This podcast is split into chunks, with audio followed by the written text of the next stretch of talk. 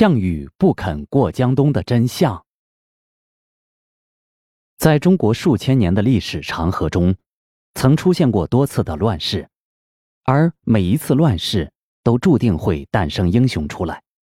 比如秦末时期，就出现了两位家喻户晓的英豪，其中一位就是取代秦朝的汉高祖刘邦，另一位则是极具悲情色彩的西楚霸王。项羽。关于项羽这个人，有的人觉得他是一个热血英雄，在李清照的笔下，对项羽的评价是“至今思项羽，不肯过江东”的万千感慨。然而，可能很多人不知道的是，项羽其实是一个非常熟悉水性的人。另外，当时的江面上是有一艘小船停靠的。项羽完全可以乘坐这艘小船回到自己的故土，而后再东山再起。但他并没有这样做，而是选择了在江边拔剑自刎。于是，很多人都在问：为何项羽至死也不愿意过江东呢？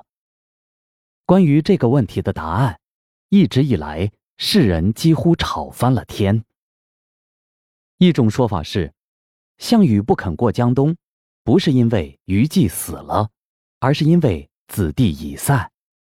据《史记》记载，项王笑曰：“天之亡我，我以何度为？且给予江东子为八千人渡江而西，今无一人还。纵江东父兄怜而亡我，我何面目见之？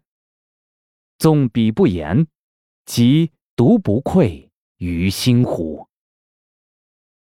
子弟散，一方面符合项羽说的“天之亡我”，一方面也是无颜见江东父老的主要原因。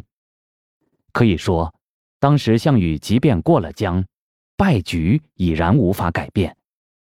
因此，他最后选择了不渡乌江，而是自刎于此，做了个悲壮的英雄。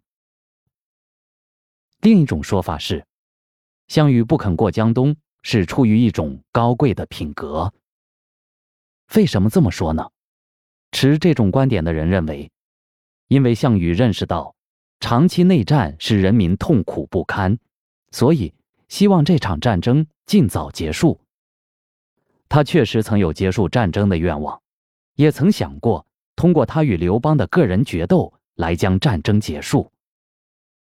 项羽觉察到楚国久相持不绝，丁壮苦军旅，老弱罢安曹，所以对刘邦说：“天下匈奴长遂者，徒以吾两人耳。愿与汉王挑战，决雌雄，勿图苦天下之民，父子为也。”最后，项羽甚至不惜违背自己的个性，想要牺牲自己的利益，通过和谈。换取刘邦的让步，以鸿沟为分界。然而，却违约出兵追杀楚军。当项羽失利，并且认识到自己无法立即消灭刘邦，而又无法谈和的时候，便只有牺牲自己，以结束数年的残杀。据说，项羽当时还是有与刘邦抗衡的资本的。换句话说。项羽之所以不肯过江东，是从早日消除人民的战争苦楚而考虑的。不过，也有人对项羽不肯过江东之说提出了疑问。他们认为，这里面很有可能隐藏着世人不知道的秘密。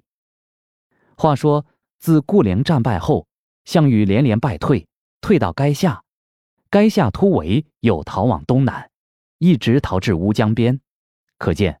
项羽其实早就有了退守江东之意。如果说项羽因为失败使江东八千子弟葬送性命而愧对江东父老的话，垓下被围时，虞姬死而子弟散，他就应羞愧自杀。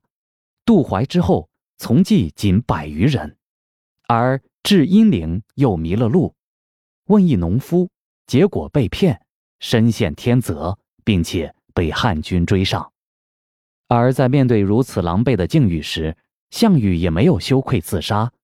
等他逃至东城，汉骑将之包围数重，尽管他自夺不得脱，但还是把仅剩的二十八骑组织起来，做了一番拼杀，又亡其两骑。